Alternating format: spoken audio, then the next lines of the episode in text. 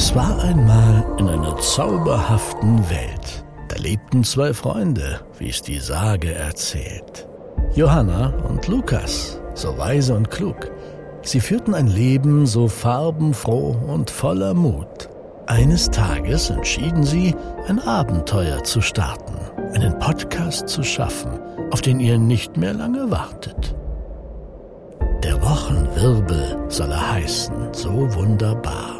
Mit Geschichten und Träumen, das war sonnenklar. Ihr Worte gereimt, wie ein Märchen im Wind. Von Mittwoch bis Mittwoch die Welt sie beginnt. Zu lauschen und träumen von fernen Gestaden, von Abenteuern und Reisen, wie Märchen aus alten Tagen.